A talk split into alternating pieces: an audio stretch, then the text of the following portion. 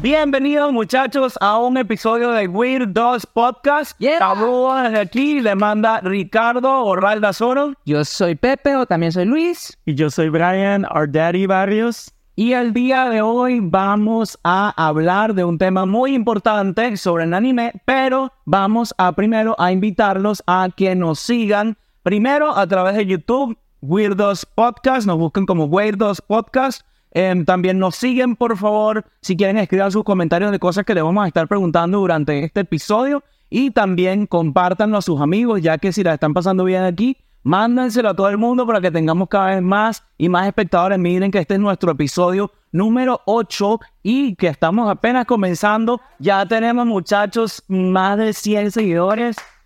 Gracias por el apoyo a todos. Entonces, queremos seguir con más seguidores, queremos llegar con muchos más. Entonces, nos pueden seguir en Instagram y en TikTok como weirdos.podcast. Tenemos nuestro Patreon, así lo buscan también, Weirdos, y también lo vamos a dejar en las descripciones para que no les sea tan difícil encontrarnos. Sí. Y bueno, chicos, eh, veo que estamos ahorita con un fashion animesco. Hoy estamos de modo anime, entonces, ¿por qué? Porque vamos a estar hablando un poco sobre qué está pasando en el mundo del anime en este momento, cómo está viendo la gente el anime de acuerdo a cuánto lo veían hace como 10 años aproximadamente y cómo lo están viendo ahora. Ahora están hablando de los reboots o de las nuevas cosas que están pasando y los remakes, las precuelas, las secuelas, de todo. Entonces vamos a entrar en temas y cómo le voy a demostrar que a la gente le gusta el anime más de lo que ustedes piensan. La gente, yo no sé por qué siempre ha habido como un estigma que la gente como que antes no le gustaba mucho hablar de anime o no se hacía muy público, pero ahora desde que, o sea, yo digo, esto, esto es como un ejemplo burdo, pero por lo menos cuando Bad Bunny empezó a, a poner en sus canciones cosas de Naruto y muchísimas referencias de anime, la gente empezó como que a tener menos pena. Obviamente, eso es una de las cositas, pero empezó a tener menos pena de enseñarle a la gente que le encanta. Cada vez yo veo más carros con calcomanías que tienen de repente que si a Naruto, que si cosas de Demon Slayer, cosas de Jujutsu Kaisen, ¿de qué más han encontrado ustedes calcomanías? O sea, antes de, de todo eso, efectivamente lo que decías, ¿no? Yo me traslado a mis épocas de secundaria y de prepa, donde yo era un otaku, pero otaku verdadero, que estaba súper fuera del closet, Ajá. y éramos una minoría muy, muy significativa. Éramos muy poquitos, a lo mejor cuatro o cinco amigos que nos uníamos realmente a ver anime o a platicar sobre anime, y nos veían de una manera despectiva, la verdad. Sobre un closet, sobre otro closet, sobre otro No, closet. era- cuando yo comenzaba a ver anime antes, para empezar, al menos en Venezuela, era muy difícil, era un contenido muy difícil de digerir porque no, to- no lo veías en todos lados. Sí. Usualmente tenías que ir a tiendas muy específicas. Me acuerdo que yo soy de Maracay, saludo para todo el mundo de Maracay. Saludos. Ah, literalmente yo vivía en como que a 30 minutos de la tienda más cercana de anime, que obviamente como no teníamos estrenos ni nada de eso oficiales, me iba y me te lo tenías que comprar en DVDs, Sí. en DVDs pirateados y eso, pero wow, eh, ahorita aquí en los Estados Unidos consigo animes en cualquier lado de la esquina. Ujú. Literalmente a- a- es, es algo que ha surgido y más personas, yo creo que con el crecimiento del Internet, las personas se han vuelto más aware, eh, más conscientes de la existencia. Y yo creo, yo creo también que es, es como un fenómeno raro, porque a todo el mundo le gustaba ver que si Pokémon, sobre todo Dragon Ball, el fenómeno de Dragon Ball, tú tienes muchísimos amigos, Sakura. No, ah, incluso antes del internet, yo me acuerdo que yo me reunía con mis amigos de la plaza para ver capítulos en VHS. En ese momento inclusive, inclusive me acuerdo que tenían VHS de Dragon Ball donde veíamos juntos los episodios en la casa. Esto es, todavía estaba, todavía sí había internet, pero no estaba de moda compartir por internet las cosas y eso. Entonces básicamente es como un arma de doble filo donde la gente como que no, no hablaba mucho de eso, pero en realidad siempre fue parte de nuestra vida, incluso de nuestras mamás, nuestras abuelas, Claro. Candy Candy, eh, todas estas vainas que estaban pasando. Entonces es un fenómeno súper raro del que ahora estamos súper, súper abiertos a hablar. No, yo creo que al menos en mi situación estábamos muy expensas de lo que pasaban en la televisión racional. Entonces teníamos en, en TV Azteca pasaban los Caballeros del Zodiaco, más o menos allá por 1993. Y yo feliz, yo, yo era un niñito que empezaba a verlo. Y, toda la gente de esa edad recuerda con mucho cariño Caballeros del Zodiaco. Un anime que ha sido muy famoso en toda América Latina y, y aquí en Estados Unidos la mayoría de las personas que reconocen cuando vamos vestidos de, de caballeros del zodiaco son latinos. Cuando les digo que hicieron unos coples de caballeros del zodiaco, Realmente pudimos, pudimos sangre, sudor y lágrimas. Sangre, sudor y lágrimas entre esas tres semanas. saludos al amigo Lindado también que nos ayudó con los, nos ayudó. con los payarones, con, ¿cómo es que se llama? Lo- las plantillas. Ajá. Y lo, eh, hace un trabajo excelente con esto. Muy talentoso el muchacho. Sí, sí. Pero ahora actualmente eh, ves a todo mundo, o sea, a todo mundo mínimo le gusta un anime. Sí. Y, y siempre lo, ya, ya encuentras anime en Netflix, encuentras anime en todas las plataformas, incluso Disney. Y si no, mínimo en la televisión abierta ya hay mucha más gente. Hay convenciones a cada rato. Este, ves en las convenciones cuando vas llegando, a- todo el mundo disfrazado, ya listo para, pues, para participar en las convenciones. Y eso es algo muy bonito que ojalá me hubiera gustado vivir Ah. cuando yo tenía esa, esa adolescencia. Pero pues aún así yo disfruté mi- mis animes Y el famoso Crunchyroll que ahorita es más famoso que nunca. Todo el mundo que, bueno, mucha gente tiene Netflix y ya tiene em, anime ahí, pero muchísima gente se paga hasta su propia suscripción de Crunchyroll, que es como un Netflix de anime, nada más. Entonces me impresiona la cantidad de gente que tiene la suscripción de Crunchyroll. Es como que más que de lo que pueden imaginar. Sí, o sea, me parece que la, la trayectoria del anime, así con el K-pop y la cultura asiática, ha logrado finalmente encontrar su espacio en los Estados Unidos, porque al final, al final del día, las principales personas que hacían el marketing, que hacían los animes populares, eran los Estados Unidos. Sí. Durante la década anterior era más, era más Latinoamérica y los animes latinos era porque Estados Unidos no estaba interesado en comprar eh, títulos de anime porque consideraban que las tramas eran como que irrealistas, lo estaban ayudando, había mucha, había muchachas mostrando mucho, entonces no lo, no lo, considera- no lo consideraban muy correcto. ¿Y dónde terminó el anime yendo? A Latinoamérica. Y allí fue donde, donde México, con su doblaje legendario, Wow. comenzaron a, a tomar riendas del asunto. Y yo pienso que el doblaje latino es una de las cosas que hizo en los animes retro de la, de la época dorada Sí. lo que son ahora. Porque yo, por lo menos, Caballeros del Zodiaco, a Be- Beyblade, Yu Yu Hakusho, a Naruto. Bueno, Naruto, las primeras temporadas que animaron, pero tenían muy buen doblaje. Sí, decimos. Y hay algo, hay algo con los doblajes súper interesante que no sé si es realmente que el de Latinoamérica tiene muy, muy, muy buena calidad o que lo sentimos muy nuestro, como pasa también con Disney y esto. Porque ahorita yo escucho, por lo menos que estamos aquí en Estados Unidos, y escucho un doblaje en inglés Ay, no. y me molesta. Y no, tal vez no pongo en duda la profesionalidad de la gente que a veces uno ve en convenciones y uno dice, hay gente que le gusta, hay gente que lo sigue, que tienen adeptos. Entonces, ¿será que es cuestión de que la calidad es mejor o que nosotros estamos tan acostumbrados y vivimos con eso? Si veo el anime en japonés no me molesta, pero si lo veo en inglés lo detesto. Prefiero verlo en español. Yo pienso que el problema más grande que tuvo el anime en los Estados Unidos fue la censura. Porque literalmente los que saben de la compañía de 4Kids, que eran los que hacían los doblajes de Pokémon y todo, inclusive hasta está esa broma en el internet de que cuando comían el onigiri, que son las bolas de arroz populares, Ajá. en el doblaje en inglés los llamaban donas. Donas, donas, donas, donas con mermelada de... Donna. Y literalmente cuando te pones a ver el doblaje, le decían, oh, ¿quieres comerte tu dona, tu dona con, con, con fresas adentro?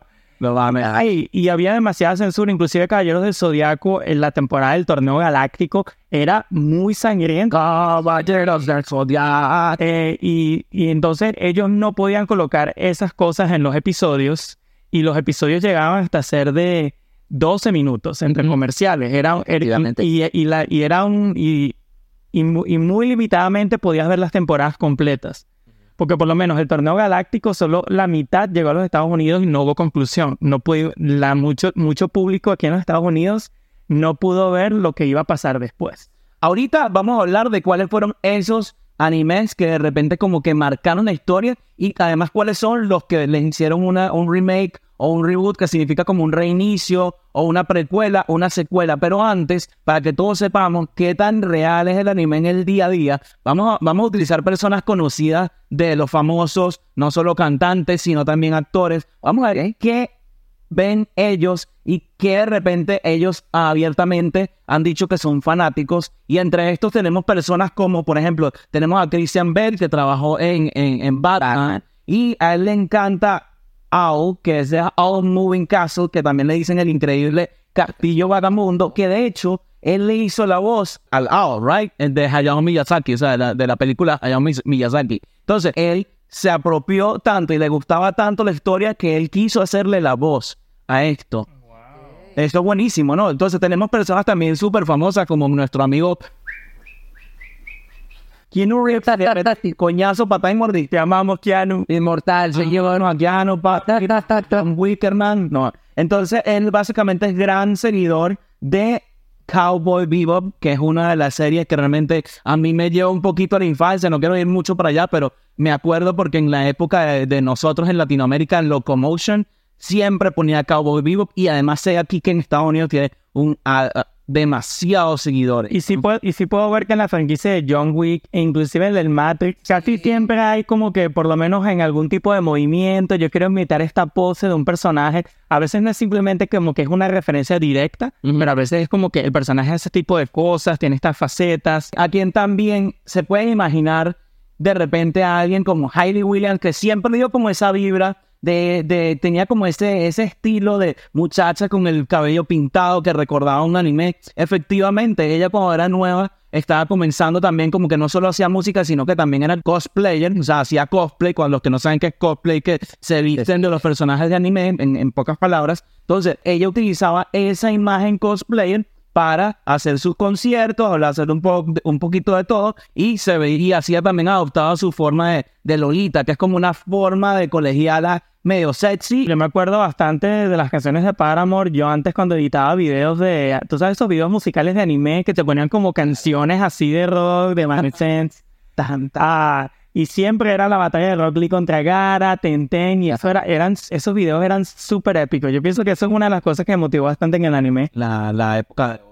Entonces, Le podías poner videos musicales y YouTube no te los quitaba. Sí. Ah, yo, yo, yo editaba videos con bonito y escenas de Dragon Ball. Ajá. Ponía, o sea, un- una canción de Linkin Park con una escena de Dragon Ball. Buenísimo.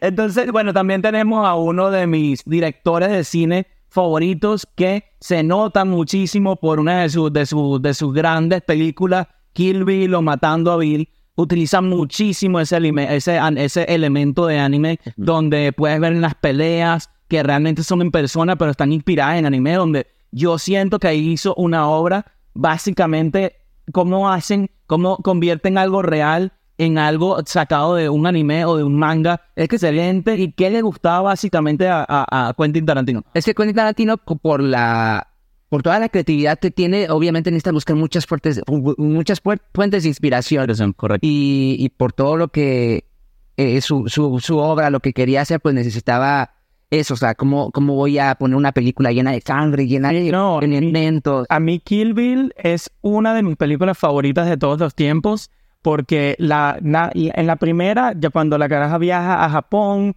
se enfrenta a Oren Ishii contra los, los mil, los cien locos que- y tienen la, la batalla que solo se ven las siluetas y empiezan a cortar. Y todo eso está, esto está 100% inspirado en, serie, en series de anime de esas tipo samurai Claro. de venganza y en la y en la y en la historia del pasado de creo que es Oren Ishii creo que es la, la, la que la que hace el personaje de Lucy Liu Okay.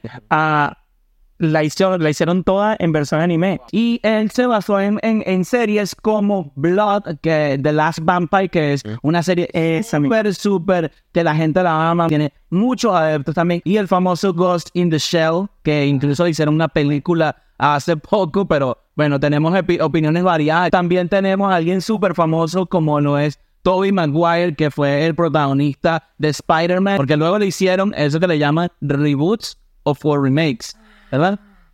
Pero buenísimo, me encanta la nueva animada. Luego hablaremos de, de las animaciones de Spider-Man y de Marvel. Pero ¿qué le encanta a Tobey Maguire? Le encanta algo que se llama Robotech para comprar, para comprar sus derechos y también planificar una película junto a su, a su productora. O sea que están pensando en ver si le hacen una versión al muchacho y Wow. lo que más le gustó de, de joven, ¿no? sí yo nunca yo nunca logré ser eh, muy fanático de los animes mecha además de Evangelion los animes mecha son todos los animes como de robot pero no sé nunca nunca fui completamente fanático de ese género A mí me encantó Gundam Wing, no por el género, la verdad la historia la verdad ni me acuerdo mucho de la historia, pero los protagonistas todos estaban... ¡mua! Wow. Chef Kiss. I'm sorry. Bueno, ¿quiénes más tenemos en la lista? Tenemos a Hulk Hogan, que él es fanático de, de Pokémon, o sea, es, dice que es Pokémon es lo, lo mejor y que incluso Pikachu es como que muchísimo más grande, así, es más grande que yo. Para los que no sepan, Hulk Hogan es una figura súper famosa de los del paso, lo- los 2000, ¿no ves? Más o menos, sí. Eh, también tuvo un reality show. Él es uno de los luchadores de la WWE, que básicamente lucha libre americana. Y bueno, súper famoso. Ahorita está un poquito más low que por, debajo. como ver a la roca si le guste igual un Pikachu. Es, sí, es como que la... Es cute. Ah, es bonito. Y bueno, teníamos un famoso que queremos, que queremos mucho, que donde quiera que esté, eh, Robin Williams. Él era fanático de Evangelion, y bueno, a mí Evangelion me encanta. Este, él incluso antes, en- él se ponía a contestar preguntas a los fans Ajá. de Evangelion. En las redes. Y la verdad es que en, en, en aquellas fechas todavía no había ni reboot ni remake, y había muchas teorías. Él daba su interpretación muy buena, muy acertada, entonces él, él era fan de él. O sea, es que Evangelion es uno de esos animes que tiene tanto para hablar al respecto porque yo estoy seguro que ni el mismo autor sabía lo que iba a pasar, solamente era puro caos. Bueno, Samuel L. Jackson, que actualmente es eh, conocido por interpretar a Nick Fury, eh, Fury. Marvel. tiene muchísimas películas. Él, él, él dice que es fan de, de animes, pero clásicos, muy, muy clásicos, como el de eh, Black Lagoon y Ninja Scroll. Ok. Que la verdad, sinceramente, yo no los he visto, este, pero Ninja Scroll es una serie súper gore, así, así tipo Basilisk, que son batallas a muerte, muy al estilo de Samurai X, pero más, con un poquito más de flow y acción. Mira que a Marvel le gusta mucho también, como que yo creo que también toma en consideración Marvel em, chequear a gente que es medio geek, o sea, weirda. sí, gusta- como nosotros. que le gusta de repente agarrar a gente que no solo va a poner la cara, sino que también le pone el interés Sí. y que le gusta. Seguro cuando hicieron una, bueno, no una entrevista, un casting, de repente vieron y dijeron, "Mm, Samuel, ¿te gusta realmente, ¿qué te gusta realmente de cómics y de eso? Y tal vez ahí conectaron, porque de verdad que Nick Fury es uno de los personajes más importantes de Marvel, ¿no? Sí, Sí. Sí, a menos que hayas visto de Marvel y te decepciones. Megan Fox. Megan Fox, ¿no? Megan Fox. Ella, ¿qué se imaginan que les gusta, que le gusta Megan Fox? O sea, es una mujer toda sexosa, así que sabe el... ¿Cómo la vería? Em, honestamente, puede haber un poco de Sailor Moon, pero también algo sexy, porque Sailor Moon es de alguna manera sexy, pero es más, es más cute que sexy, más bonitico que, que sexy, pero bueno, me gusta. A ella le encanta, obviamente le, le- le gusta Sailor Moon, pero también le gusta Inuyasha. Ah, Ahí está Inuyasha y ahí también anime latino que no ama. Entonces es, es muy padre. Y Zac Efron, que era, al menos fue a mi crush cuando yo era un adolescente. Yo creo que eso hace todo cuando teníamos 10 y, 10 y piquito de Que años. le encanta, le encanta Death Note. Oh, wow, ok. Lo cual, mm, ¿me extraña? No, no- sé si me extraña, pero No, a interesante. no, Death Note, Death Note es una serie que sí, yo creo que en los Estados Unidos la rompió Ujú.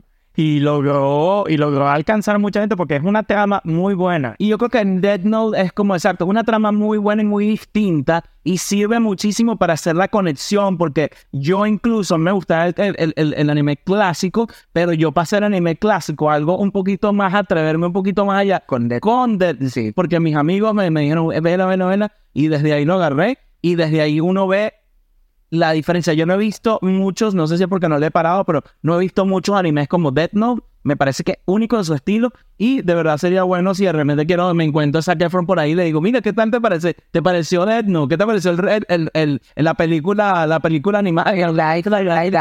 Ya hoy, bueno, ahí ya tenemos tela donde cortar. Y el personaje y el personaje de Light es un eh, o sea, es un personaje que muchos actores estudian por la manera en la que el setup de Death Note es, es literalmente la, la manera en la que él le mentía a todo el mundo, la manera en la que él, él lograba a- darle vuelta a situaciones utilizando su ingenio y el planeamiento y el personaje de él es épico. Bueno, la manera en la que Zac Efron, perdón, la manera en la que Light Yagami come papitas, Dios mío, es el mejor estilo. con una mano escribo y con la otra come una papita. Ajá, ¿y saben qué otras celebridades les encanta el anime? A ver, aquí A Cole y Dylan Sprout, si no los conocen, Stacky Cody Gemelos en Acción. Perfecto. Ellos son, ellos son súper fanáticos de Naruto. Naruto. Que aquí de nuestro lado, nuestra representación latina es que a Bad Bunny también le encanta, es súper fanático de Naruto, pero no de Naruto como tal, sino del grupo antagonista de Naruto, Akatsuki. Los Akatsuki. Los Akatsuki. eh, porque sí me he dado cuenta que Naruto es muy bueno, pero el personaje de Itachi Uchiha es- tiene su fandom. tiene su fandom. Fandom, tiene un fandom. Y literalmente él dice en una de, sus, de las canciones que dice que me convierte en Itachi, Itachi, Yachi, sí, literalmente. Ok. Sí, eso es porque, o sea, la historia, la historia de Itachi, de hecho, escuché que le iban a dedicar un anime a él pronto. Ah, espero que pase. Lo que me parece chévere de, de, de Bad Bunny es que haya integrado la imagen de Naruto a personas que realmente no les interesaba y te aseguro que unos cuantos miles de personas empezaron a ver Naruto Gracias a él. simplemente por eso y me parece excelente, no tengo nada en contra de eso, me encanta, de hecho este podcast está hecho con la, con la intención de que gente si siga uniéndose, no, somos exclusivos, no somos lo que dicen gatekeepers. Nos encanta que muchísima más gente le guste el anime. ¿Por qué? Porque eso va a significar que le van a meter más plata y más plata y más plata. No, que van a hacer películas y van a hacer series y vamos a hacer los gallos, vamos a dominar el planeta. Y también ahorita cuéntanos también cuáles son los, los famosos que tal vez después que terminemos son los que tú consideras o has escuchado que le gustan ciertos tipos de anime. Y respóndanos. Así que recientemente yo estoy escuchando mucho, son- están Doja Cat y Megan Thee Stallion, Ok. que literalmente hablamos de ella en nuestro video de Beyoncé, Ajá. que ella es, es that hardcore fanática de mi, mi My Hero Academia. Ah, es fanática de Soul Eater, que es básicamente Soul Eater, Fire Force, todas las series actuales, ella está al día. Es- no, lo haría en Weirda, sí, no lo, no lo ha dicho públicamente, pero estoy seguro que está al día con Jujutsu Kaisen y está al día con todo lo segura. Inclusive para Halloween se disfrazó y se hizo un cosplay de un personaje de Soul Eater. Es una serie que no es realmente como que el mainstream, mainstream, pero para que te hayas disfrazado de- del personaje ya publicado en todo Bueno, era el mismo que también tiene unos, unos, unos juegos. No, Soul Eater, o sea, no la he visto, pero es, es una serie fantástica. O sea, aquí puedo mostrarles una, una imagen del póster para que se hagan una idea de cómo se ve estéticamente la serie. Ah, pero es muy popular.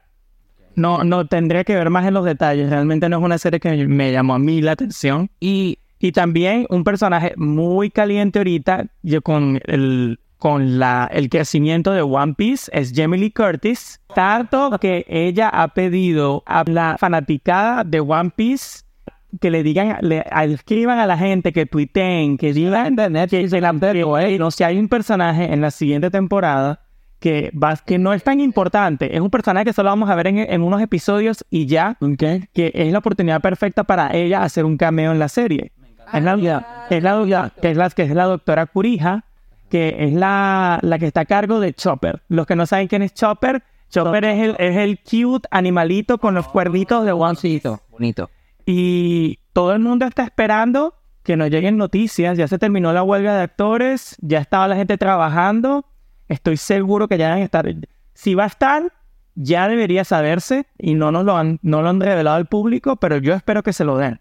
Bueno, ojalá si ustedes también quieren eh, ver a Jimmy Lee Curtis ahí, pues también pueden comentar y unirse a la causa en la cadena de oración para Jimmy. Y adivina por qué también aquí tenemos de, de nuestras sagas favoritas, tenemos a Daniel Radcliffe de Harry Potter, le gusta eh, a Jimeno Hippo y los animes de Monster y Lupin 3. Entonces, Ah, le encantan a Harry Potter, a Daniel Radcliffe, le encanta también su anime. Bien. Y a quien más, que también era Cedric Diggory en Harry Potter, pero también el protagonista Edward, Edward Robert Pattinson. Robert Pattinson, que era Edward, Edward que básicamente le encanta Death Note, a Mushishi y otros actores y le tiene una mucha admiración a el estudio Ghibli, Totoro, man, todo eso. Mario, que me, y me hace muy feliz saber que ahorita el anime y la cultura y la cultura del anime como tal está teniendo el reconocimiento que merece porque hay muchas películas que posiblemente viste en el cine y tú ves como que wow, es las imágenes, la manera en la que hicieron la escena y muy pocos saben que posiblemente se hayan inspirado de algún anime. Un ejemplo que me encanta decirle a todo el mundo es eh, la película Perfect Blue, que es una película animada, un thriller de asesinatos y es una chama teniendo problemas mentales con ella misma y su fanaticada. Esa película fue tomada de referencia para la película del Black Swan. Oh, wow. Sí, la película del Black Swan. Y a mí me encantó la película. Tuve la suerte de haberla vista después de haber visto Perfect Blue. Pero es increíble cómo colocas un frame y, el, colocas la otra imagen en la, de la película, se pones al lado a lado y se nota la inspiración que sacar. Qué bonito. Y la verdad, ya ven que a nosotros nos encanta andar cachando referencias en varias películas eso, ponen una maravilla. Y bueno, si ustedes conocen a algún otro famoso o si tú eres famoso y nos estás viendo, díganos. Dinos. ¿Qué anime te gusta? Y ustedes también, ¿qué anime les gustan a ustedes? Porque en verdad, o sea, esto es para que crezca los animes, queremos tener más aspiración y tenemos que debemos tener más representación si nos gusta el anime, ser escuchados porque también somos como un nicho bastante grande. Correcto. Y muy variado, o sea, no solamente importamos, importamos. y si quieres apoyar, y si quieres apoyar la cultura y apoyar a los autores y a los animes actuales, siempre recuerda ir y ver tus animes favoritos en los, en los sitios oficiales y comprar productos oficiales, ya que esa es la manera más segura para nosotros los fanáticos, asegurarnos de que las personas por allá puedan seguir dándonos el contenido que nos encanta. Correcto. Y bueno, un poco, un poco lo que estábamos hablando era de la gente, em, las personas ahora están adecuándose a los nuevos animes y también ya tienen esos animes clásicos y los famosos, las personas reales, todo. El anime y que a la gente le guste el anime es una realidad. Dígame por aquí a quien no le gusta Dragon Ball, a quien no le gustó Pokémon, a quien no le gustó Sakura Card Captor, a quien no le gustó eh, eh, todo eso. Pero ahí vamos al siguiente tema. Pero en esa nota yo les digo a ustedes, chicos, ¿cómo ustedes se sienten acerca de reboots y remakes? Bueno, hablando de año nuevo, estamos reiniciando el año. Estamos reiniciando. Sea un reboot o un remake. Bueno, hay que, eh, hay, primero tenemos que decirle a la gente que es, que es un año nuevo, vida nueva, anime nuevo. un reboot. Cuando tú tienes una historia y la persona la reinicia. Me dicen un reseteo. Es un reseteo de la historia. Vamos a tener una historia nueva, por completamente nueva. Puede que este tenga una similitud. Se parezca, pero no necesariamente. Es un reboot. O sea, es un universo nuevo o un universo reiniciado. Y lo podemos ver en clásicos como eh, en Digimon lo están haciendo, lo están haciendo en Evangelion. Correcto. Eh, y un remake es que tú literal copias la, y la historia. Personas, pero la misma historia. La respetas. O sea, hay, y hay muchos animes que están haciendo, que están resurgiendo, no tanto porque quieren hacer bueno, en parte yo veo que las compañías quieren darnos, quieren satisfacernos a los fans, pero al mismo tiempo quieren introducir franquicias viejas a las nuevas generaciones porque es más fácil impulsar un personaje que ya es conocido, que ya existe, y simplemente, es y simplemente reinventarlo para las futuras generaciones. Sí. Pero no todo el mundo está de acuerdo con eso. Correcto. no es que no estemos de acuerdo, o sea, a veces, muchas veces, la calidad o lo que nosotros esperamos de este reboot no cumple con nuestras expectativas. Sí, yo pienso que es más como que si yo soy fanático de una historia y van a continuar la historia y la voy a ver 10 años después, es porque hay es como cuando hablamos del reboot de Harry Potter posiblemente, que no queremos ver exactamente la misma historia, pero tampoco queremos que realmente la reseten queremos, queremos que llenen los espacios narrativos que realmente no... Hay muchas preguntas, por lo menos en, el anime, yo estaba hablando de Naruto, me gustaría que hagan el anime de, Itachi, así sea una ova de cinco episodios, porque me pareció que es un personaje que estuvo muy... Fue un personaje muy influyente en la serie. dar mucho más. Que, que, que, hay respuestas que yo quiero saber, quiero saber más acerca de Sharingan, acerca de qué lo impulsó a él, a traicionar a su familia y a la masacre Uchiha. Todo eso es un contenido muy interesante, pero si luego vienes y me dices, vamos a darte un nuevo anime de Naruto en el que vamos a volver a ver a los exámenes Chunin, vamos a volver a, vamos, vamos a volver a ver la guerra ninja, ok, aprecio ver el contenido en alta definición con la nueva animación. Algo un poquito más corto, sin mena, menos este... Sí, sí, pero al final del Menos relleno. eso, eso, no, es- eso no es lo que los fans quieren ver. Correcto. Yo creo, yo tengo, yo tengo una- un punto de vista que he pensado sobre eso y tal vez distinto. Cuando tú eres un inversionista, que al final recuerden que esto lo hacen por, lamentablemente mucha gente atrás lo hace por dinerito. Entonces, básicamente, em, si ellos quieren, Ay, que haga otra vez. Entonces, si ellos quieren de repente eh, invertir ese dinero, ellos tienen que asumir un riesgo. Y si ellos hacen una historia completamente nueva, el riesgo creo yo que es más grande a rehacer algo que ya está hecho, que a veces yo creo que ellos están más seguros que algo que ya está inventado, lo vuelven a sacar y tienen más fama a sacar algo completamente nuevo y que a la gente no le guste y básicamente lo tachan de por vida, se va de la historia y eso pasa. Eso es un, un punto de vista distinto. Y es que al menos, En un punto de vista efectivamente, cuando es una historia ya conocida, a lo mejor los primeros capítulos muchas personas lo van a ver y ya que digan, no, esto no es lo mismo. Pero aquí, nos ha pasado. Pero sí, pero aquí está, el, para mí yo pienso que el problema más grande es que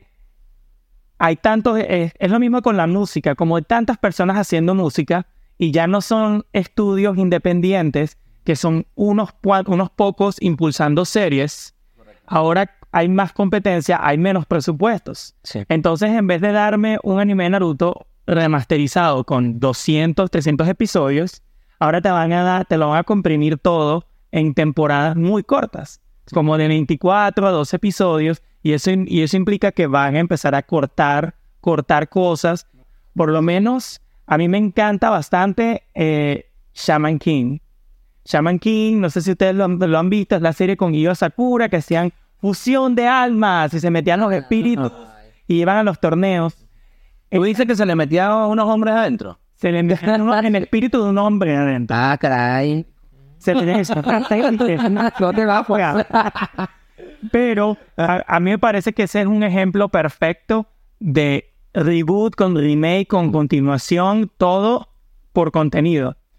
Shaman King, la primera parte que vimos de la serie, antes de ir al torneo de los chamanes, esa parte es canónica. Hay que, hay que recordar que es canon y que no es canon. Canónico es que el, el director o el creador o la persona es prácticamente la historia continua original.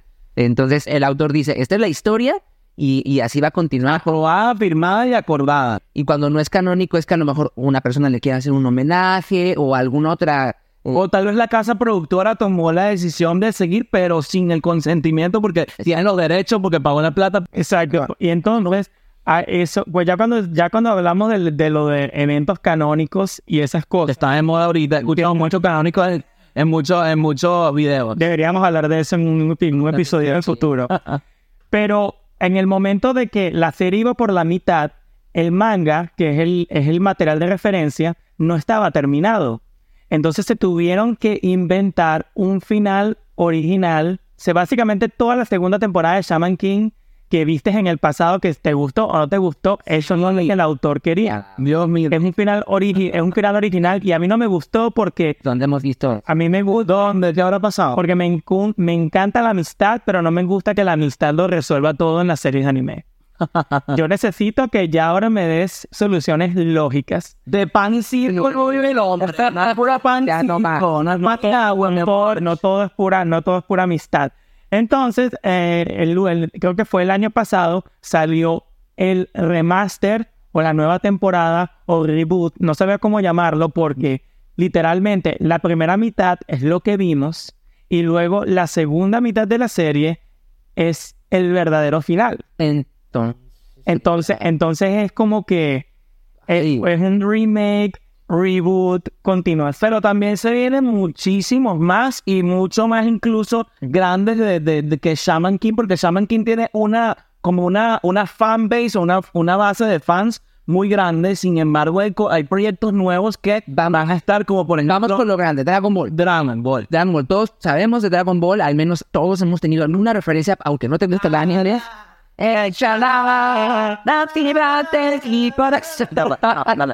Dios mío. Ok, eh, Dragon Ball tuvo, ya, ya tiene un remake, que es Dragon Ball Z Kai. ya tiene una secuela, eh, un chico de secuelas. O sea, Dragon Ball Super. No canónicas. Pero, pero quiero advertir que la mayoría de esas cosas, muchas son solo Toei Exacto. haciendo de las suyas. O sea, ahí haciendo, queriendo hacer plata. Cuando Dragon Ball, sale, Dragon Ball sale en 1989 más o menos, o sea, era como de los primeros animes que marcaron la gran historia y también llegaron a, a- a México. Saluda a todos los mexicanos. Los queremos. Ahora hoy soy ya, ya yo estoy considerado mitad mexicano. Si me quieren dar los papeles, mira, yo, yo Ahí te damos papel mexicano, amigo. Dale. Bueno, entonces eh, termina Dragon Ball eh, Z y Toei quiere ganar dinero. Entonces, que saca Dragon Ball GT, que Dragon Ball GT Mm. no es canónico, por lo Mm. tanto, no tiene, no, no, no, no es parte de la historia original, pero a final de cuentas vendió, es como una sofuena, por así decirlo, y ahora te ocurre que ahora quieren hacer una especie, yo, yo así lo veo como un Dragon Ball GT Ya no, el canon. Acabamos de ver muy cool. y está muy bonito. ¿Por qué? Porque a muchos nos da la parte bonita de Goku chiquito, es a mí es mi Goku favorito. Es una nostalgia remasterizada. En la serie se llama Dragon Ball Daima. Y, esta, y, y yo me imagino la reunión que tuvieron allí con los ejecutivos y dijeron, ok, en GT volvimos nada más a Goku chiquito. ¿Qué tal si ahora volvemos a todo el mundo chiquitito? Idea millonaria. Sí, y aquí, y aquí le dijeron, tome su cheque. Tome su cheque, vaya y hágalo. De momento no sabemos mucho de la trama, Ajá. pero si ven el trailer, hay una que a lo mejor otra cara conocida que probablemente esto va a cambiar la narrativa completamente. Así que no sabría exactamente si colocarlo como algo canónico o no po- hasta que sepamos más, Sepamos bien, ok. hasta que sepamos más, pero no sé qué pensar. También yo quiero hablar de otro que es súper famoso, creo que incluso después de, de Dragon Ball, no sé, incluso siempre están las fanaticadas así, es con Pokémon. Pokémon es muy especial porque no sé si se ha enfocado mucho en los remakes, sino que ha hecho, muchi- ha hecho un universo de esto, entonces incluso ha- in- intentan como experimentar con diferentes cosas, muchas secuelas, que eso es otra cosa que queríamos hablar. Secuela y precuela, rapidito. Precuela es que viene antes de la historia original, la primera que se salió. Secuela es la que viene después. Precuela antes, secuela después, para cuando vean una película o cualquier cosa. Pero creo que yo, em, Pokémon ha hecho más, digamos, secuelas, de las cuales realmente hasta ahorita nos enteramos que este año Ash por fin logró su competición. Pero ¿qué saben de esas precuelas? Fíjate. Y esos reboots y todas las cosas que estaba hecho haciendo Pokémon. Pokémon es un caso muy aislado Ajá. porque a diferencia de, de otros que te quieren brindar, al menos te quieren brindar una historia, No. Pokémon, ¿qué es lo que te está brindando? Anime muy comercial. Es comercial, es es marketing, es un nuevo Pokémon y ahora, o sea, no es uno nuevo, son 100 nuevos Pokémones en cada temporada. Llegan al punto de que tienen convenciones específicamente para amantes de la franquicia. Franquicias, juego de cartas. Y, y tienen un coñazo, un coñazo de spin-offs, de series y derivados del universo. Lo único que nos conectaba realmente al material como fanáticos del anime era Ash Ketchum, pero ya Ash Ketchum Ya. logró su cometido. Y ya dijo, chao. Y me dijo, "Oh, nos vemos y ahora vamos a probar a tener una nueva temporada basada en una academia Pokémon. Que si jugaste los juegos de Nintendo Switch de Scarlet y Violet, eh, vas a ir a una academia Pokémon en la cual vas a ir a aprender cosas de Pokémon. O sea, ese es el tipo de, de escuela que me hubiera gustado ir. Y es una chica y un chico, no sabemos realmente sus orígenes todavía. Ujú. ah, y van a estar Entonces, yendo a la escuela todo el tiempo. esto no entra ni en categoría ni reboot ni remake, entraría como un spin-off. Que es como una... hasta, hasta que no sepa- hasta que no sepa- hasta que no sepamos la, el- la narrativa completamente. Pero yo vi el opening y me encantó. Literalmente son todos los Pokémon nuevos. Pero ya, esta no es la misma historia de, de también que, también, es que como te digo, Pokémon le gusta experimentar mucho. No iban a sacar una serie real así tipo, tipo Detective Pikachu, pero le iban a sacar ahora otro tipo Detective Pikachu, pero eran como unas personas experimentando en el mundo real con Pokémon y algo así. Lo que pasa es que la gente de Pokémon literalmente sacaron un juego que se llama Pokémon Sleep. ¿Y cómo juegas el juego? Dejas la aplicación, te pega el sueño y a, y a través de tu sueño tus Pokémon van ganando experiencia No. y vas ganando cosas. yo asumo que lo estás haciendo porque la gente se quedaba. Yo me acuerdo cuando yo me pasaba mi. Te dormido jugando. Yo me quedaba con mi Nintendo así con la- No seas enfermo edition. Perdóname, pero ¿puedo pedir una cámara? ¿Puedo pedir una cámara? Darío, mi tatuaje, mi tatuaje. No, no, no seas enfermo edition. No. Pero también sacaron una aplicación que se llamaba Pokémon Café, donde literalmente estabas en un café y le servías comida a los Pokémones. Ahora sacaron una serie que se llama El Pokémon Hotel y es acerca de una tipa que quiere trabajar en una recepción hotelera y hay, Pokémon, y hay Pokémones que vienen y se quedan y ella está, y ella está encargada ella está encargada de la guardería Pokémon que está allí. Pero bueno, ¿sabes qué? Amamos verlo. Amamos ver Pokémon, que pongan mil cosas de Pokémon, que Pokémon nunca muere. Yo no creo que a- hasta que nosotros estemos así, mira, va- van, no van a dejar de ver. Me acuerdo que muchos de mis amigos de la escuela no podían ver Pokémon porque sus, era, era del diablo. Es que Pokémon, si lo analizas bien, los juegos es lo único que te va a dar información del, del mundo Pokémon. A mí, por lo menos, en el primer Pokémon, en el Yellow, en el amarillo, en el rojo, azul y verde, me encantaba cuando ibas a un pueblo fantasmagórico y tenías que subirte en una torre. Pueblo La Ay, Banda.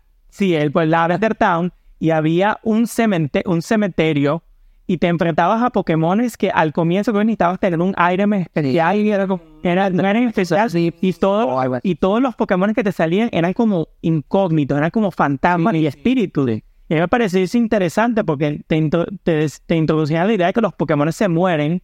Ajá. Porque yo siempre pensaba que Gastly era un, era un, era un, era un espíritu de un Pokémon muerto. Y dicen, dicen que, dicen que Jenga Es la muerte. Jenga es la versión de una muerte de un club Sí, sí, cuando ustedes quieren ver cosas que pueden traumatizarte, vean, vean, vean la, vean la descripción del Pokédex de cada Pokémon. Literalmente había un Pokémon que a mí me encantaba, que era un cerdito que tenía como un resorte que se llamaba Spoink. Spoink. La, creo que la evolución en la Pokédex decía que ese Pokémon era un mal augurio porque cuando tú dormías, él se alimentaba de tus sueños. Entonces, si tú te levantabas en la mañana siguiente y no recordabas lo que estabas soñando, es porque un... Ay, no me acuerdo el nombre de la evolución. Se comió tu sueño. Dios mío. Y no, la historia de Cubone creo que es el- lo, lo más... Eh, o sea, raro. Es un Pokémon que literal se murió su mamá y tuvo que... Y se puso el cráneo de su mamá en la cabeza. Y en daba uno, una cosita por ahí rara. Y eso es lo que te digo. Esos son, en vez de un reboot, remake, sí, dame, dame un spin-off. Dame un spin-off con todas esas historias, capítulos corticos. Pero lo han hecho. Lo que pasa es que a veces lo logran y a veces no lo logran. Y la mayoría de las veces siento que hacen spin-off, a veces no lo logran y dicen como que bueno, esto no da plata, porque voy a agarrar plata para esto. Depende. Pero sí, y pónganle más calidad, más pasión. Y estoy seguro que con eso lo van. Sí, Otro, otro remake. Bueno, ah, ha- hablando de, de- de Pokémon, vámonos con la, la competencia. Yo soy a la competencia, los chimpocomones, ¿verdad? De, de South Park, los chimpocomones. No, los chimpocomones. Ah, mira, No, mentira. La sea es Digimon. es mi anime favorito. Digimon es, es, es, eh, a diferencia de Pokémon, Digimon si te vende una historia, Digimon habla más de valores, habla, integra mucho a los personajes. Y los nombres son más sencillos porque sabes que todos terminan en Mon. en Mon. Y también tuvo, a- tuvo sus, sus secuelas que podría ser considerado como Digimon 02, que si te metes más en el universo de Digimon, te vas a dar cuenta que la línea temporal de Digimon es totalmente diferente. Digimon 1 es una historia y Digimon 02 ocurre en otro universo. Digimon Tamers ocurre en otro universo. Entonces ellos tienen como un multiverso que incluso hay una serie de Digimon en la que se unen todos los universos que se llama Crosswords. Ay, me encanta esa serie. Y aparte hicieron sus reboots, que tristemente es un reboot que yo me lo eché completo porque amo Digimon, entonces Sí. me lo eché completo, pero Miren qué bonita, miren qué bonita esta camisa. sí, me encanta. Está bella. Ajá. Serving. Sorry. O sea, Beyond the Monsters. O sea, el Digimon clásico es una de esas series que no importa cuántas veces me repetían la misma animación de la Digievolución, yo me la yo, yo caía. A mí lo que me gusta y me recuerda muchísimo de Digimon es el juego de PlayStation. Me encantaba que además era súper complicado, pero era excelente porque tú mezclabas todos esos monstruos hasta que te saliera algo bueno. Y de verdad que me encantaba, me recuerda a mi infancia. Y también esos, eh, tenía como un Digivice al principio, que era el, el digidispositivo y era como una mascotica virtual que tenía eh, un Tamagotchi. Un Tamagotchi, de hecho, eh, los precursores de los Tamagotchi eran los Digimon. Sí, Porque antes, antes de que Digimon fuera igual una serie, era un, era un, un Tamagotchi. Correcto. Y bueno, a- regresando a, las, a, las- a los reboots, este parecía que iba a estar idéntico y de repente te cambia todo por completo, te pone nuevos villanos, nuevos Digimons, que pues al final, y nuevas evoluciones, porque ya te, ya, tú ya sabías que de Agumon iba a evolucionar a Greymon y luego a Metal Greymon y luego a Greymon y de repente te sale un Red Greymon que es un, o un esca- era así como Escamata, era un, un Greymon totalmente nuevo, completamente rojo. Este, era interesante, pero igual siento que fue, se fueron más por la parte del marketing que darte una historia realmente de calidad. Claro. O sea, es que eh, cuando, cuando estás haciendo los reboot remakes, siempre, aunque estés haciendo lo mismo, de alguna manera tienes que dar algo nuevo, algún tipo de cambio. Pero ahí es donde yo vengo diciendo, da, dame un episodio, dame un episodio adicional, un episodio donde me cinco minutos de una narrativa que no explicaste bien en, la, en los episodios anteriores. Dame algo. Dame algo, dime a este personaje que no le para, que solo lo vimos por un episodio y nunca lo vimos más, in- reintroducen en la, en la trama, en la narrativa. ¿Sabes qué el problema de esta fue que únicamente se enfocaban en Greymon y sus evoluciones y a los demás niños pues no les dieron nuevas evoluciones? Sí, lo, lo cool también fue ver muchísimo esas digievoluciones, que eso fue lo que más me gustó de todo. Esa historia me duemo, se la dejo a ustedes para que vean y la disfruten. Muy chévere, muy digerible, me gustó muchísimo, pero lo que más disfruté fue esas digievoluciones que honestamente me Para mí nada tan épico como, como cuando Angewomon apareció por, el, por primera vez y yo decía, wow. Ese Digimon es Yes. wow, está sirviendo sorry, Ahí está, una- yo te puedo. Está sirviendo, no lo van a ver porque de verdad que vale demasiado la pena. Esta mujer, y viene, y tú ves como que la primera evolución no tiene nada que ver con el otro, y estás viendo que aquí esta mujer es uno de los, de la- de la- de los, de los Digimones mejores diseñados, con toda como An- Angemon. Ah, bien Greymon, o sea, era como que la- Aquí está, aquí está la muchachita. Mira eso y dime si no hay dos razones por la cual posiblemente te guste. No, censurado.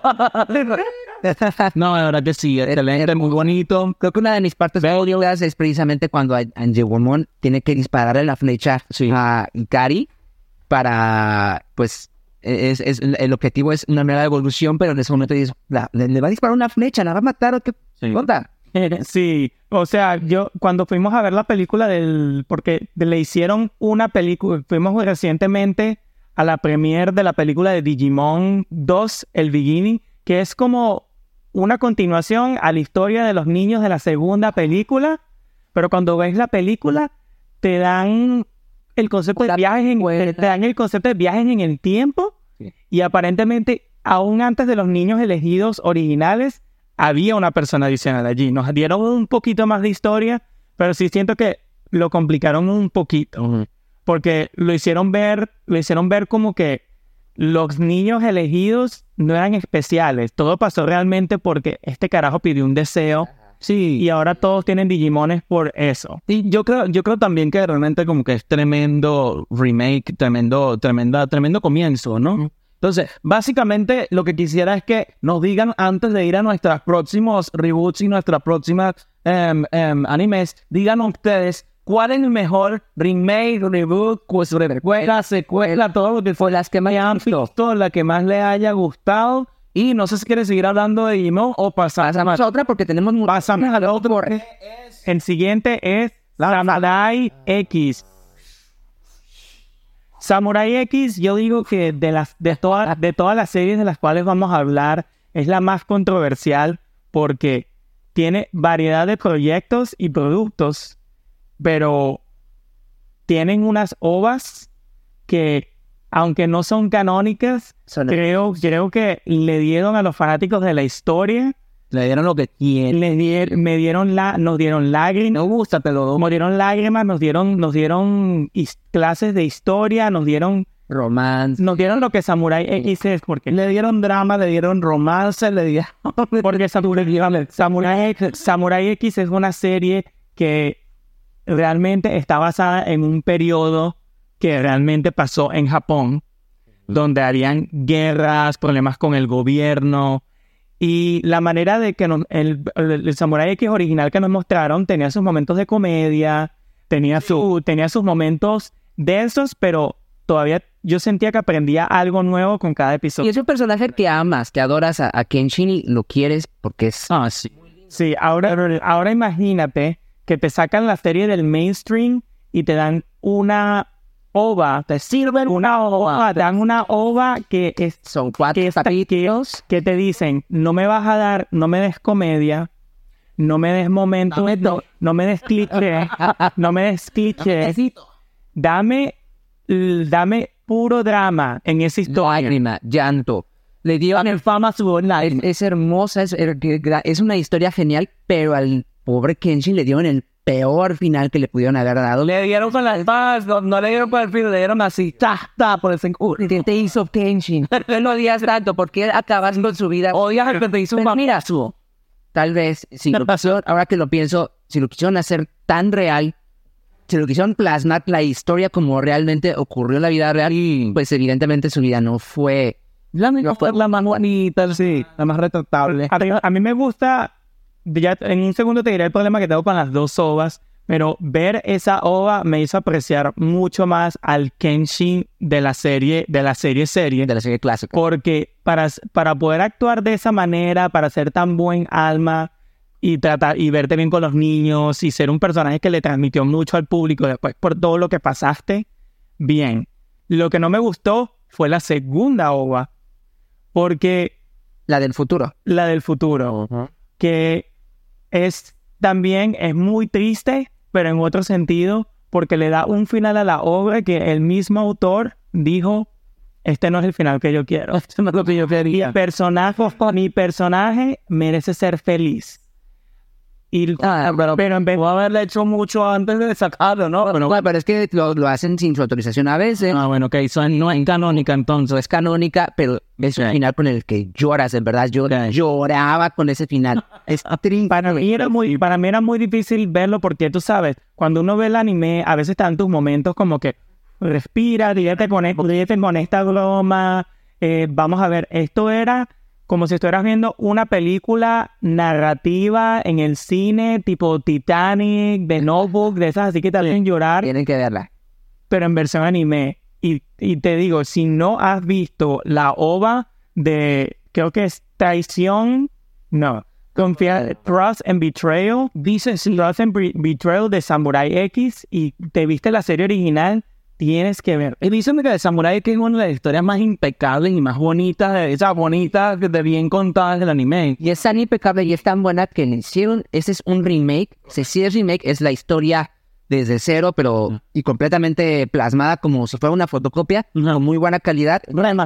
Pero, pero lo bueno es que hay, este- hay un youtuber que yo veo que literalmente te hace las comparaciones y hay partes de la narrativa que ahora sí te las colocan, como, pero son muy pequeños detalles, como que, como, sí, como él en vez de hablar con este personaje, Quotes o como cositas. sí, así como que en vez de hablar con este personaje, hablar con este personaje, se enfrenta- en vez de enfrentarse aquí, se enfrentaron allá, y está, está relativamente nueva al momento de este video, creo que van todavía por los Oniwabanchu, que se, que se, encuentra- se- que se venden a los ninjas y esto, Ah, pero deberías darle un, echarle un vistazo. Echar un vistazo. Ahorita por el capítulo 7, o sea, voy lento, pero la verdad que está muy bonita. Sí, yo, la- o sea, no le tengo mucha, o sea, le tengo fe, pero eh, Samurai X es una de esas series en las que espero que la gente sepa ah, separar al autor de la, la obra. Porque, el- no lo odies, autor, porque el autor de Samurai X ah, tiene unas historias muy controversiales de su lado. Muy fulado, muy cancelado. En Arfen que lo llevaron a, a- a que fuera cancelado en Japón. Se lo merece, se lo merece. Aquí no vamos a estar defendiendo a nadie. No me pigas el Así que se lo merece, se lo merece. O sea, no voy a entrar mucho en detalles, pero digamos que al momento de que eso ocurrió, eh, la gente dejó de ver. Sí, y hablando de este amigo, ya vamos a cerrar ese capítulo porque ya no queremos hablar de él, porque está funado aquí, no vamos a hablar de él, no mentira. Vamos a pasar al último y digamos el que más toca nuestros corazones aquí también, además el del que personalmente, pero también tenemos el famoso Saint Seiya o Caballero del Zodiaco. Así hay talento, señores. Ok. Saint Seiya, lo primero que voy a decir eh, desde el comienzo es que Masami Kuromada, que es el creador de los Caballeros del Zodiaco, Es demasiado pana, weón. no es, o sea, eso no es lo que voy a decir. Pero no, está claro que lo que quiere es dinero. Ajá. Porque a él, a él no importa lo que tú le digas, mira, quiero hacer una historia de seis. Bueno. Quiero hacer una historia de seis que se van para Venezuela o, y luego se van para México Bueno, ya la hicieron. y se van, y se van a los 12 templos. Él te va a decir que sí. Qué buena la versión de Arepera Records. Era que se van a Venezuela.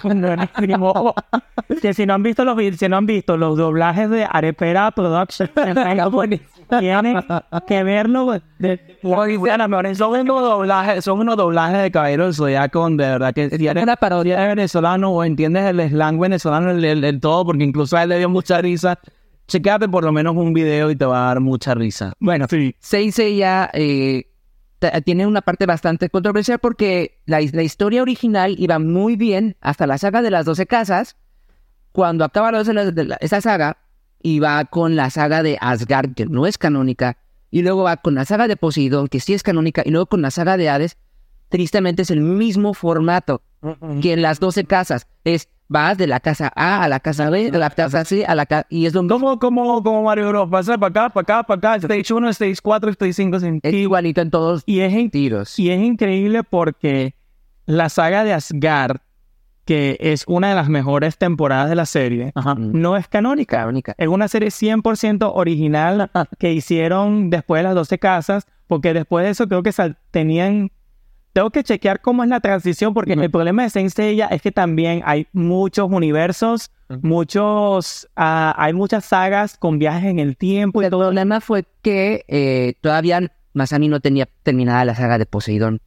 Y Entonces Ok. necesitaba tiempo para terminarla porque si no, este, no- o sea, el, el- el Toei que estaba a cargo de Saint Seiya, ya sacando capítulos, capítulos. Y de hecho incluso hay varios capítulos que sacó Toei.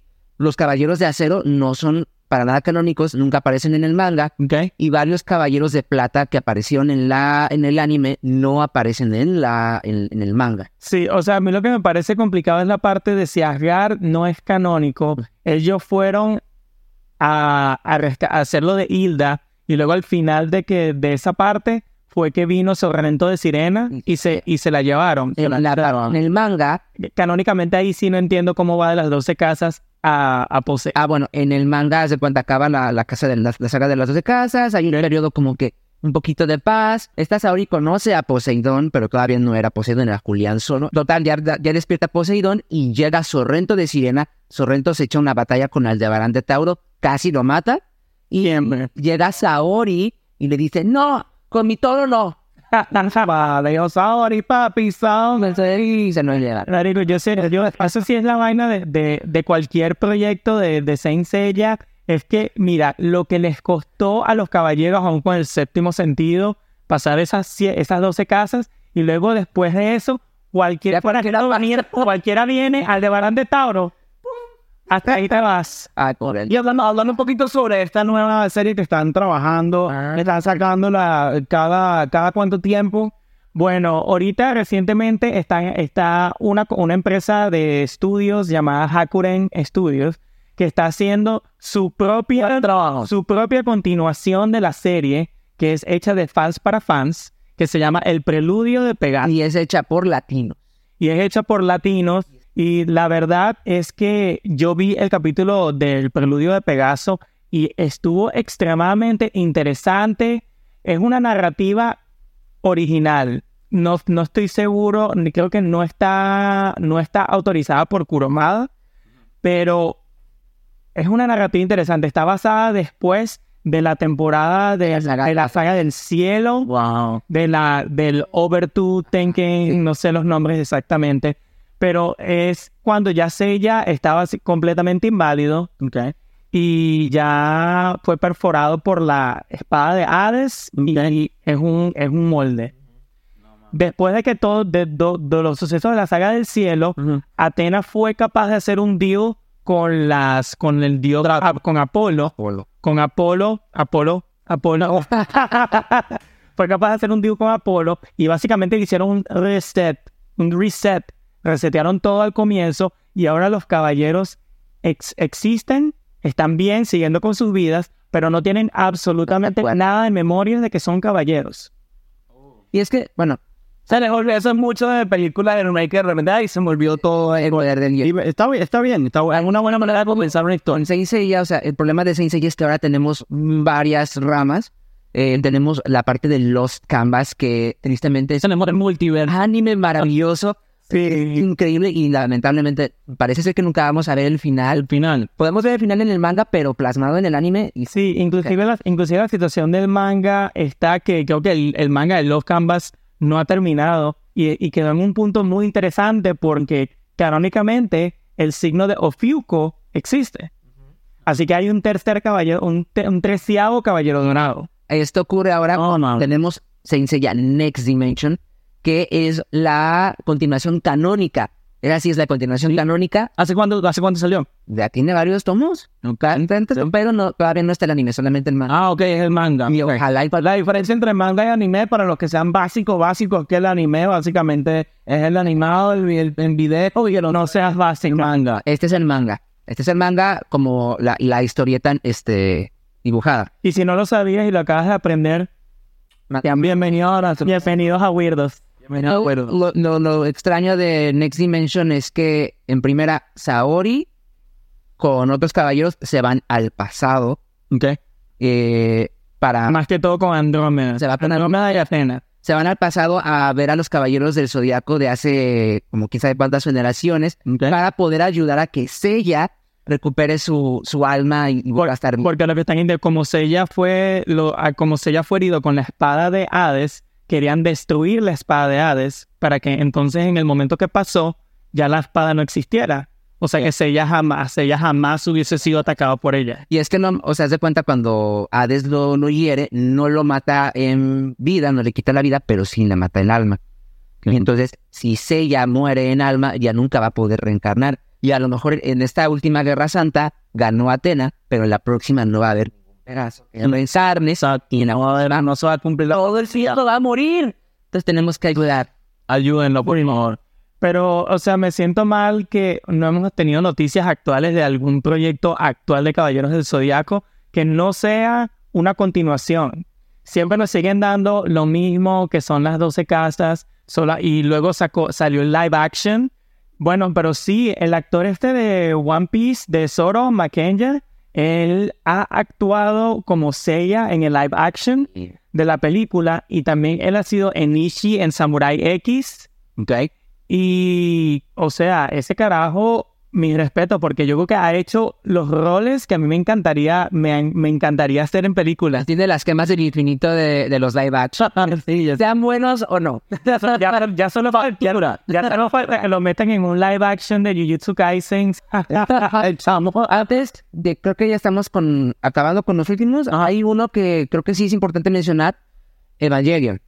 Evangelion. Evangelion tuvo una serie muy famosa, muy popular, que luego sacaron cuatro o cinco películas que son, funcionaron al principio como un remake. Yo, Evangelion, te hago una tesis. Tenemos una tesis, amamos Evangelion. Una tesis de un ángel cruel. Yo soy Shinji. Shinji, eh, literalmente soy Shinji. Literalmente, sí.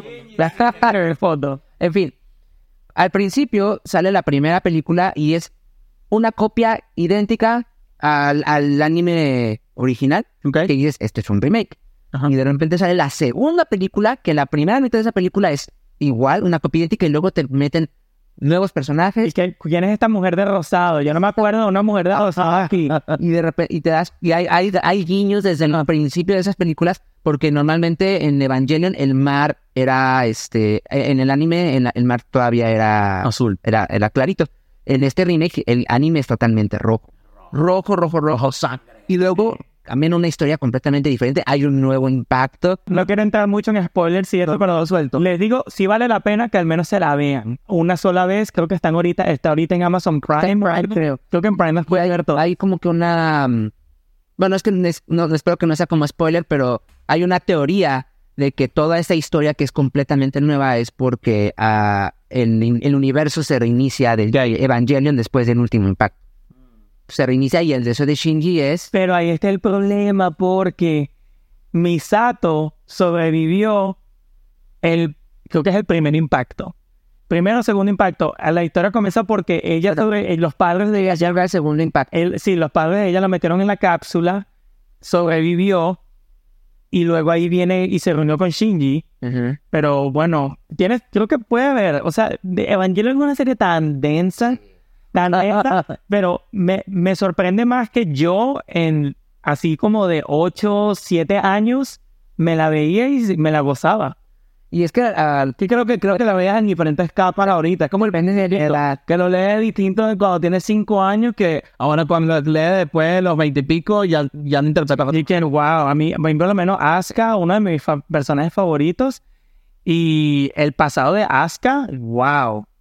Con la mamá, de, con la mamá que la, que la había abandonado, bla, bla, bla, y que luego se, no puedo decir la palabra, pero, y pasaron muy turbio, pero es una serie que vale la pena y que yo crecí con Evangelion, que eh, yo esperaba el manga y esa es de las de las series que o de los mangas que se tra- retrasaron por mucho tiempo porque todavía el autor no lo terminaba. Podríamos hablar toda la noche de Evangelion de- y, de, y de muchos reboots y, rema- y remakes aquí. Hay tema para todo, pero ya llevamos un muy buen rato. y Ya saben que aquí nos encantan los juegos. Sí, oye, buena para el cuerpo, cuida. Pero que los que llegaron hasta aquí, vamos a jugar con el rompecabezas del milenio. Ok, Uh, Eh, en esta ocasión vamos a hacer el tag del anime. ok. Cada uno va a sacar un papelito, va a leer la pregunta y la va a contestar. Y ustedes allí eh, eh, también, por favor, escuchen las preguntas y también respondan, por favor. Nos, haga- nos encantaría saber la opinión de cada uno de ustedes. Ok. Ok, entonces, ladies first. Ricardo, empieza. ¿Cómo es que vamos a hacer? ¿Le- le- lo- ¿Todos vamos a responder o responde uno? Nada más, sa- saca uno y responde. Yo solo. sí. Si alguien quiere diga su respuesta, también tiene toda la libertad de hacerlo aquí. ¿Qué anime te ha hecho llorar? Aquí, básico. Pokémon, cuando Butterfree se fue y dejó a Ash, yo todavía lloro viendo eso. No entiendo, bueno, sí entiendo porque a tus hijos hay que dejarlos volar, pero todos esos abandonos de los Pokémones a Ash, también cuando lo hizo con Charizard, cuando hizo to- todas esas partes, a mí me hicieron llorar, lo siento, lloré, no puede más, lo, lo, lo volvería a ver, volvería a llorar. ¿Sabes qué es lo peor? A mí es Que les dijo, voy a volver. Y nunca y volvió. nunca volvió, no es que sí son, los papás que se van a, a buscar cigarros, buscar la leche. Inclusive, ah, inclusive, bueno, inclusive, si no me, si no estoy equivocado, en una parte para un torneo, Butterfree vuelve. Sí. Volvió porque Creo. se fue por una temporada a parearse honor. Que le mostró a esposa y todo, ¿no? Y aquí está mi mujer. Miss México, esa su pregunta. Gracias, mi Venezuela. amor es amor. Ahora, ¿Qué anime te ha hecho gritar de la emoción? Coño, ¿y tú que no gritas? Yo soy bien gritón. Y el gritón, ojo, yo soy el llorón en el gritón. Hay un anime, Saint Seiya Alma de Oro. ok. En el final, ya vi tu cara, ya vi tu cara. O sea, que parte de los caballeros del zodiaco lo que más nos encanta son los caballeros dorados. Así que dígame cuál es su caballero dorado favorito, por favor. No doramos favorito. Pero en la parte final se reúnen los 12 finalmente, todos eh, en su máximo apogeo, con sus armaduras doradas divinas, listos para vencer a Odín. Y es un momento en el que gritas porque gritas. Yo grité ahora también. Muy bueno. Ok, muy bien. Ok. Y a ver, ¿qué me quedó a mí de última pregunta? El primer anime visto en internet. Uy. Ah, probablemente fue, estoy entre Naruto Shippuden o Elfen Lied. Pero estoy muy, pero como Elfen Lied es tan bueno y, no, y ya hablamos mucho de Naruto, diría que fue Elfen Lied. Ok. Elfen Lied, un anime que es muy, muy denso, muy denso, interesante. Muy sangriento. Vas a ver muchas cosas, así que under your own discretion. Bueno, pues podríamos pasar toda la noche hablando de animes, de reboots, pero la verdad es que nuestros fans de Patreon merecen algo, una sorpresa muy especial. Si están en Patreon, la van a poder ver en todo su esplendor. Y con eso, la caja la del rompecabezas de Milenio está officially cerrada. Ah, Bueno, de- por favor, los que vieron a sacar, contesten también este tag y también comenten. respondan algunas de las preguntas favoritas que tuvieron aquí. Y básicamente queremos cerrar con esta sección. La pasamos súper bien ahorita. Creo que honestamente teníamos planeado hacerlo mucho más corto, pero creemos que se merecen algo como así. Y si les gusta y llegaron hasta aquí, son de los nuestros, les encanta. Si llegaron hasta el principio, bueno, excelente, porque esto es para todos. Sí. Eh, recuerden seguirnos en YouTube. Acuérdense siempre darle a seguir porque a veces ven los, ven los videos y a veces no siguen. Eh, ya tenemos mucho más que 100 hasta este punto que Sí. publiquemos este video ya vamos a tener muchísimo más. También déjennos comentarios. Lo que más le pedimos, compártenlo con la gente. Queremos llegar a muchísima gente. También recuerden que tenemos el Patreon, donde vamos a estar teniendo contenido exclusivo para ustedes. Que les prometemos que vamos a estar mandando muchísima, muchísima información. Mucho más, digamos, episodios, videos especiales. Que le vamos a mantener bien bonito ese Patreon desde que empiecen a, a meterse. Y yo siempre estoy, y siempre estamos viendo animes nuevos y eso, y si ves, tienes alguna recomendación o algún tema que te encantaría escucharnos hablar al respecto, déjalo en los comentarios, que siempre, no- yo siempre estoy ahí buscando qué nuevo ver, qué, de qué informarme y hablar al respecto. Y tristemente tenemos algo que se llama celulitis, o sea, tenemos el celular siempre a la mano, entonces, en cuanto ustedes nos escriban en TikTok, nos escriban en Instagram, ahí les vamos a contestar casi inmediatamente. me da por vernos la cara porque están muy ocupados o quieren Escúchenos, escúchenos en Spotify, escúchenos en Apple Music, en Audible, estamos más que dispuestos para llegar a todas las casas de todos ustedes, a todos sus coches. ¿Y cómo nos llamamos para que Nos nos llamamos weirdos.podcast Con Instagram weirdos. y TikTok. Weirdo. y Weirdos en todos los demás lados y de todos modos aquí van a tener las descripciones. Bueno, muchachos, yo creo que con esto cerramos el episodio. Muchísimas gracias por venir. Vamos con el siguiente episodio. Hasta luego, los queremos.